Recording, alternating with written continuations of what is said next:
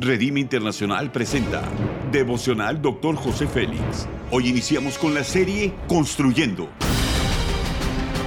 Una serie de enseñanzas y de instrucción profética del Dr. José Félix Coronel en voz del pastor Norberto Cruz.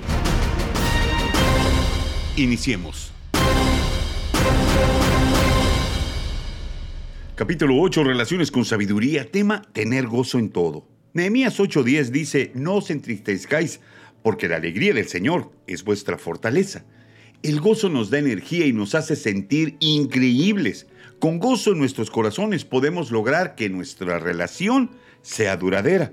Los principios son los siguientes. Cuando experimentamos gozo en nuestro interior se manifestará con energía, dinamismo, nos hará sentirnos que estamos vivos, cuando tenemos gozo, podemos hacer cualquier cosa de mejor manera, más rápido y más fuerte. Nuestra memoria es mejor, nuestro desempeño es mejor, mejor es todo. Dijo el salmista, tú cambias mis lágrimas en danza, me quitas la tristeza y me rodeas de alegría. Debemos manifestar el gozo de Dios en todo tiempo y bajo cualquier circunstancia. Cuando lo hagamos, desarrollaremos una fuerza inquebrantable. Las personas que experimentan este gozo son energéticas y soñadoras tienen sus metas claras. El gozo proviene de un sentimiento de realización y relación con Dios. Dice Deuteronomio 16:13, cuando coseches los cultivos de tu granero y tu viñedo, deberás ser feliz en tu fiesta, tú y tus hijos. Necesitamos aprender a diferenciar entre la alegría que experimentamos por momentos y el gozo que viene de la relación con el Espíritu Santo. La primera se desvanece luego de una experiencia de fracaso. El gozo debe de ser perpetuo, tiene el poder de restaurar el alma, da fuerzas y nos mantiene alertas ante cualquier amenaza.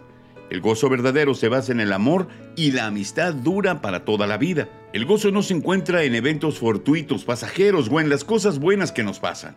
El gozo es el resultado de nuestra acción en la vida, de nuestro compromiso en convertir cada momento en una experiencia positiva de crecimiento. El verdadero gozo es aquella que produce cuando estamos conscientes de la presencia de Dios que nos protege. Es la confianza en la supervisión directa y eterna del Espíritu Santo sobre nosotros. La aplicación es la siguiente.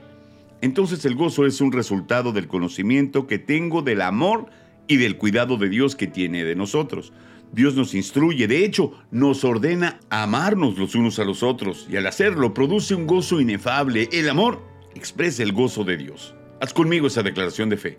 El gozo que tengo no depende de las cosas de este mundo, sino de que Dios está conmigo y mi familia. Amén. Ora conmigo. Precioso Espíritu Santo, gracias por cambiar mi lamento en alegría, mi tristeza en gozo. Ahora sé que ser feliz depende de tu presencia en mi vida. Te pido que nunca me abandones ni dejes que el pecado me aparte de ti. Amén.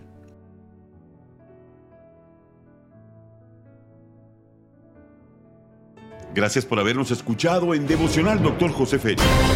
Hasta la próxima.